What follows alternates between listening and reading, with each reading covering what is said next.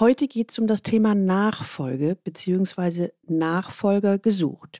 Erstens, wie Sie herausfinden, ob Sie Ihren Chef beerben wollen oder lieber auf der jetzigen Position bleiben sollten. Zweitens, worauf Sie sich bei einem Nachfolgeprozess einstellen sollten. Und drittens, was es mit der Formulierung Wandel ohne Veränderung auf sich hat. Aus dieser Folge werden Sie mitnehmen, worauf Sie achten sollten, wenn es heißt Nachfolger gesucht. Willkommen zu meinem Podcast Leben an der Spitze für erfolgreiche Geschäftsführer und die, die es werden wollen. Ich bin Gudrun Happig und finde für Ihre individuellen Herausforderungen an der Führungsspitze Lösungen, die ganz allein für Sie gemacht sind und wirken. Leben an der Spitze, damit Ihre Visionen Wirklichkeit werden. Will ich die Institutsleitung übernehmen oder doch lieber in meiner jetzigen Position bleiben? Mein Chef geht in den Ruhestand und sucht einen Nachfolger. Er hat mich gefragt. Ich fühle mich geehrt, aber bevor ich zusage, will ich mit Ihnen, Frau Happig, herausfinden, ob ich das überhaupt will. Hochmotiviert und voller Engagement sitzt Thomas Anfang 40 in unserem ersten Coaching-Termin. Was ihm alles auf seiner Reise passiert, das hören Sie heute. Wenn Sie heute das erste Mal den Leben einer Spitze Podcast hören, dann empfehle ich Ihnen, sich unbedingt in den Galileo Letter einzutragen unter der Adresse www.leistungsträger mit ae-blog.de. Da bekommen Sie ein paar gute Impulse, die Ihnen den Führungsalltag leichter machen. Den Link finden Sie auch in den Show Notes. Als Thomas zu mir ins Coaching kommt, ist er bester Dinge. Er arbeitet bereits seit vielen Jahren in seinem Unternehmen. Er ist äußerst engagiert. Er ist gerne der Abteilungsleiter in dem großen Wissenschaftsunternehmen. Es gibt nur noch eine Führungsebene über ihm. Es könnte alles so bleiben, wie es ist. Er verspürt keinen großen Handlungs- oder Veränderungsdruck. Eines Tages kommt der Institutsleiter auf ihn zu. In naher Zukunft will dieser in den Ruhestand gehen und in einem ersten unverbindlichen Gespräch wissen, ob Thomas sich seine Nachfolge vorstellen könne. Herr Thomas T., können Sie sich vorstellen, die Institutsleitung zu übernehmen, wenn ich in den Ruhestand gehe? Das war die konkrete Frage des aktuellen Institutsleiters. Sie können sich vorstellen, dass sich Thomas sehr geehrt fühlt. Spontan bekundet er gegenüber dem Institutsleiter großes Interesse.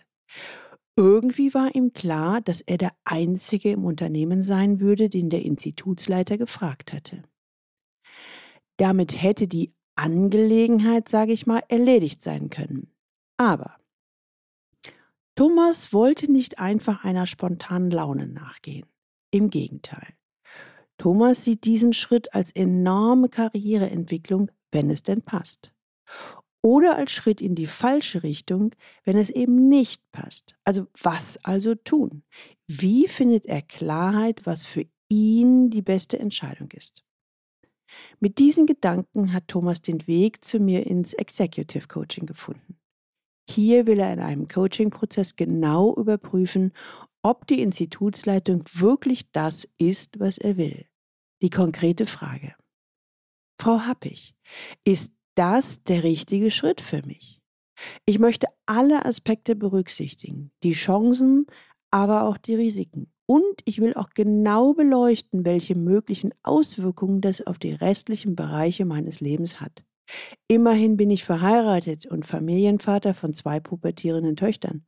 Und ich pflege ein intensives Hobby. Rennradfahren. Passt das alles zusammen? Thomas schaut mich mit seinen hellblauen, leuchtenden Augen an und wartet gespannt, was jetzt wohl passiert. Thomas ist ein Typ, der sich mit Leib und Seele für eine Aufgabe einsetzt. Er hat es sich nicht leicht gemacht mit der Antwort. Wir haben alle Varianten durchgespielt. Seine Motivation, seine Befürchtungen, welche Auswirkungen dieser Wechsel auf seine Familie und auch sein privates und berufliches Umfeld haben könnte. Wir haben Zeitsprünge gemacht, kritische Situationen durchleuchtet, die schlimmsten Worst-Case-Szenarien durchgespielt.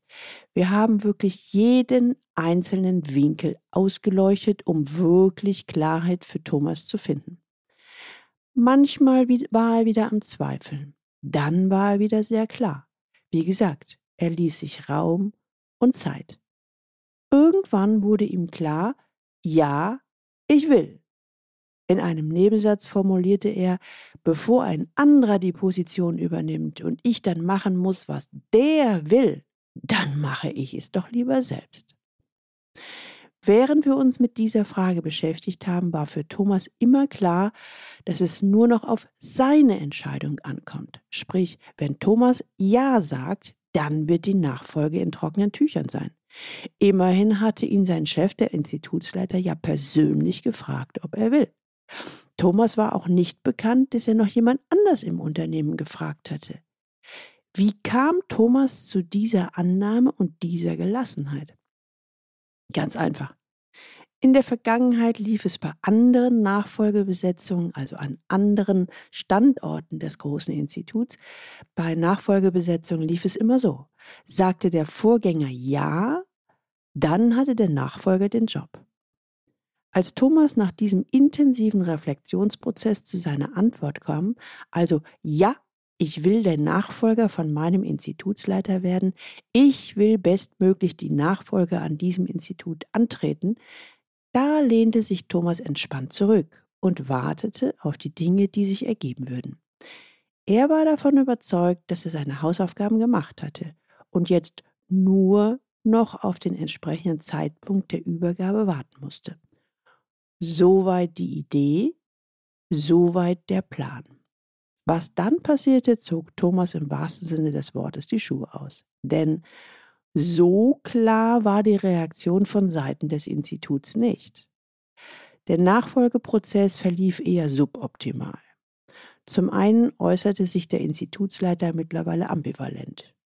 Er traf weder eine klare Zusage noch Absage. Thomas war mehr als irritiert. Was war denn hier passiert? Über drei Jahre wurde das Thema verschleppt. Der Institutsleiter zog sich mehr und mehr aus dem Tagesgeschäft zurück, ohne sich weiter um die Nachfolge zu kümmern. Können Sie sich das vorstellen? Drei lange Jahre in der Warteschleife, in der Situation des Nichtwissens und des permanenten Hoffens, wie wäre es Ihnen während dieser Zeit ergangen? Ganz ehrlich, bei Thomas lagen manchmal die Nerven blank. In diesem Moment war ihm eine klare Entscheidung lieber als das weitere Hoffen. Doch diese Entscheidung hätte er nur herbeiführen können, indem er die Nachfolge des Institutleiters eine klare Absage erteilt hätte. Äh, das wollte er dann auch wieder nicht. Und so motivierte er sich für die nächste Hängepartie. Nach einer gefühlten Ewigkeit rückte endlich zu Beginn diesen Jahres die Nachfolgefrage wieder ganz oben auf die Agenda. Es hatte sich so einiges getan. Von den meisten Entwicklungen wurde Thomas mehr oder weniger überrollt. Erstens, mittlerweile war von einem zweiten Bewerber für die Institutsleitung die Rede. Zweitens, im Gegensatz zu dem, wie in der Vergangenheit die Nachfolge am Institut vonstatten ging, sollten jetzt die Bewerber vor einer internen Berufungskommission mit Vertretern von Kunden aus der Forschung und anderen Niederlassungen ihre Zukunftspläne präsentieren. Das bedeutete für Thomas bzw. für unsere Zusammenarbeit natürlich, dass hier nochmal einiges an Arbeit auf uns zukam. Wir entwickelten Ideen und Perspektiven, die Thomas nicht nur für seine Führungsrolle, sondern auch für die Ausrichtung des Instituts hat. Hierbei gibt es einen wichtigen Hintergrund zu berücksichtigen. Das Institut ist erfolgreich, aber die Strukturen sind sehr starr. Die Abläufe wirken gestrig und langsam. Gesucht wird ein Leader, der den Weg zu einer modernen Unternehmenskultur ebnen kann. Es wird also ein moderner Leader gesucht. Eigentlich kommt Thomas diese Herausforderung sehr zugute. Er hat viele Ideen. Prozesse verschlanken, das Silo-Denken auflösen, insgesamt flachere Hierarchien, stärkere Einbeziehung und Vernetzung der Mitarbeiter. Thomas ist der geborene moderne Leader. So war denn auch die Berufungskommission begeistert von seiner Präsentation und machte Thomas zum Favoriten für die Institutsleitung. Schon wieder hoffte Thomas, dass er jetzt den wichtigen Schritt Ernennung zum Institutsleiter endlich erreicht hat. Aber erstens konnte es anders und zweitens als man denkt. Er sollte nun aber doch noch durch ein weiteres Management Appraisal eines externen Diagnostikunternehmens getestet und geprüft werden. Ehrlich gesagt, manchmal lagen die Nerven von Thomas ziemlich blank. Die vielen unverhofften Überraschungen waren schon eine Belastung für ihn. Aber er ging immer wieder den nächsten Schritt mit Bravour. Und jetzt halten Sie sich fest. Ich kannte Thomas ja nun schon eine Weile. Seine Veränderungsideen hatte er mit der eher change-resistenten Mannschaft im Unternehmen bereits erörtert. Die Mitarbeiter standen hinter seinen Ideen, wurden aktiv, hatten Lust auf die Veränderung mit Thomas als neuem Chef. Thomas ist eher introvertiert, ein ruhiger Typ, eher Wissenschaftler als vertriebliche Rampensau. Allerdings mit einem sehr, sehr großen Standing bei den Mitarbeitern und der Berufungskommission. Wenn ich das so erzähle, werden Sie nachvollziehen, dass sich eigentlich alle Beteiligten klar waren, Thomas ist der Wunschkandidat Nummer eins, wenn es sowohl um die Nachfolge der Institutsleitung als auch um den anstehenden Wandel, sprich die Veränderung im Unternehmen ginge. Und jetzt hören Sie genau zu. Es ging ja nur noch um den letzten Schritt, des Management Appraisal des externen Diagnostikunternehmens. Halten Sie sich fest. Dieses Diagnostikunternehmen kam zu einem hochinteressanten Ergebnis. Thomas erhielt die Bescheinigung, überdurchschnittlich hohe soziale und kommunikative Kompetenz. Er sei authentisch und glaubwürdig, aber, jetzt kommt's, nur eingeschränkt als Institutsleiter zu empfehlen. Wie bitte? Als er mir das in einem Coaching-Termin erzählte, fiel mir die Kinnlade runter. Ich hatte nur noch Fragezeichen. Ich fragte, nachdem ich mich wieder gefasst hatte, warum? Thomas berichtete, das Diagnostikunternehmen ist der Meinung, dass mir Ego, Dominanz und Härte fehlen würde. Ich würde mir zu wenig auf die Brust trommeln. Ich war sprachlos. Gibt's denn sowas? Da möchte ein Unternehmen einen neuen, modernen Weg gehen. Es gibt sogar erstklassige und geeignete Führungskräfte. Und dann kommt ein externes Unternehmen entsprechend der Oldschool-Mentalität zu dem Urteil, ungeeignet, weil er nicht dem Brüllaffen und dem alten hierarchischen Führungsideal entspricht. Ich kann da echt nur den Kopf schütteln. Leider ist dies kein Einzelfall. Alle reden vom großen Wandel, der ansteht. Es ist ein bisschen so. Auf der Verpackung steht Wandel und Change drauf. Doch im Innern findet alles statt, nur das nicht. Ich nenne das mal so. Wandel ohne Veränderung. Im Klartext könnte man es so übersetzen.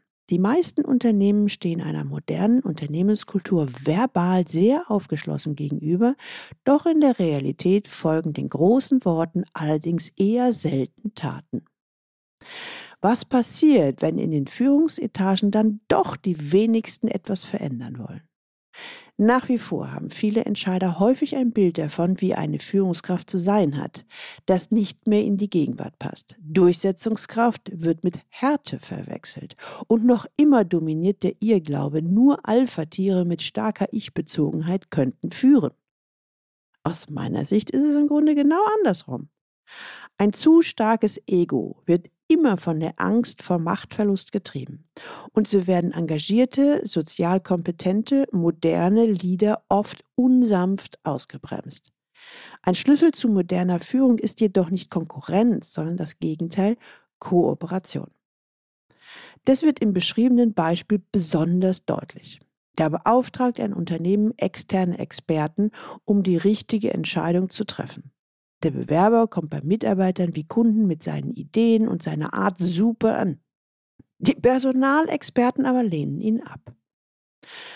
Wahrscheinlich arbeiten sie seit Jahren unreflektiert die gleichen Fragenkataloge und Management-Tools ab, ohne den gesunden Menschenverstand einzusetzen und zu berücksichtigen, welche Lösung ist für dieses spezielle Unternehmen richtig.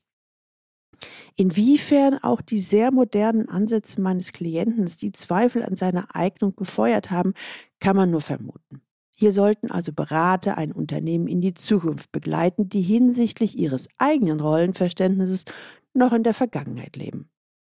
Wer es seit Jahrzehnten mit den gleichen Methoden und Abläufen zu tun hat, nur hierarchische Strukturen und das alte Abschottungsdenken gewohnt ist, für den mag eine tiefgreifende Änderung dieser Führungsmethoden zunächst bedrohlich erscheinen. Entscheider sollten sich diesem Wandel aber dennoch sukzessive öffnen, sonst verlieren sie ihre besten Leute und den Anschluss an die Zukunft. So viel mein Statement für heute. Jetzt komme ich wieder zu Ihnen der pragmatische und praktische Tipp. Vielleicht denken Sie jetzt, ach, das ist nur ein Ausnahmefall. In unserem Unternehmen ist es ganz anders. Schön wär's. Und wenn es bei Ihnen so ist, dann beglückwünsche ich Sie. Aber Insbesondere in den letzten zwei Jahren höre ich immer wieder von Top-Führungskräften, die bei mir wegen eines Executive Coachings anfragen. Frau Happig, ich bin für Change eingestellt worden, aber eigentlich will das keiner. Oder das Budget für Change ist nicht bereitgestellt. Was soll ich tun? Erstens, ich kann nicht oft genug wiederholen. Wenn Sie sich auf dem Markt umschauen, von Headhuntern angesprochen werden und Gespräche mit einem neuen Unternehmen führen, dann achten Sie bitte auf Folgendes. Nutzen Sie die Bewerbungsgespräche, um im Vorfeld genau herauszufinden, weil Sie nach der Zusage erwartet. Stellen Sie Fragen, lernen Sie Ihr zukünftiges Team kennen. Führen Sie nicht nur mit dem Vorstandsvorsitzenden, sondern auch mit den anderen Vorständen und vor allen Dingen dem Aufsichtsrat konstruktive Gespräche. Es geht ja darum, dass Sie, wir sind ja heute bei der Sendung Nachfolger gesucht. Es geht ja in dieser Situation darum, eine bereits bestehende Person in der Nachfolge quasi abzulösen. Drittens, klar wollen Sie einen guten Eindruck machen, aber bitte führen Sie ein Gespräch auf Augenhöhe. Sie haben etwas zu bieten. Das Unternehmen auch. Viertens, überprüfen Sie sehr genau, passen Sie zum Unternehmen, passt das Unternehmen zu Ihnen. Fünftens, wenn Sie die oben genannten vier Punkte berücksichtigt haben und zu der Entscheidung kommen, ja, ich will, dann wird die Überraschung recht gering sein. Haben Sie nur das Ziel, ich will die Position haben und will mich maximal gut verkaufen, dann werden Sie mit hoher Wahrscheinlichkeit wichtige, relevante Fragen nicht stellen und das kann Sie teuer zu stehen kommen. Immerhin scheitern 22,5 Prozent aller C-Levels in den ersten 18 Monaten. Und zwar nicht, weil sie schlecht sind, sondern in der Regel, weil sie bestimmte Fragen nicht gestellt haben und damit in einige gefährliche Fettnäpfe getreten sind. Schade, oder? Also, die Zusammenfassung. Kommen wir nochmal zu Thomas. Thomas hat die Institutsleitung erhalten, unter anderem, weil sich die interne Berufungskommission und auch die Kunden sich sehr stark für Thomas gemacht haben. Mittlerweile ist er seit einigen Jahren Institutsleiter und der Wandel zum modernen Unternehmen schreitet sehr erfolgreich voran. Immer mal wieder nutzt er die Sparringspartnerschaft, um die ein oder andere Situation zu reflektieren und noch bessere Lösungen zu finden. Ich habe Thomas noch einmal zu dem Feedback zum Thema Nachfolge gesucht befragt. Und hier seine Antworten. Erstens, es ist wichtig, dass ich sehr genau herausgefunden habe, dass ich die Institutsleitung wirklich wollte, dass ich wirklich der Nachfolger werden wollte. Das ist ein enorm wichtiger Schritt, hier wirklich sehr klar zu sein. Ich glaube, sonst hätte ich eventuell die anschließenden Widrigkeiten nicht überstanden. Zweitens, es reicht leider nicht aus, sich darauf zu verlassen, wie die Regeln in der Vergangenheit waren. Hier braucht es die Nase am aktuellen Wind. Wie sind die Strömungen? Wer sind die Beeinflusser im Unternehmen oder auch die Flüsterer von außen? Das habe ich unterschätzt. Und drittens, ganz wichtig, immer wieder herausfinden, was zu mir passt und den individuellen Weg und die passende Strategie entwickeln. Ich glaube, ohne die Begleitung durch einen Sparringspartner hätte ich aufgegeben oder wäre gescheitert bei diesem Unterfangen. Überlegen Sie auch, ob Sie die Nachfolge Ihres Vorgesetzten oder die Leitung in einem anderen Unternehmen übernehmen wollen. Kontaktieren Sie mich und wir suchen gemeinsam einen Weg, wie Sie die für Sie beste Entscheidung treffen und anschließend wirksam umsetzen. Schreiben Sie mir einfach eine Mail an ghappig mit Doppel-P und ICH at galileo-institut.de.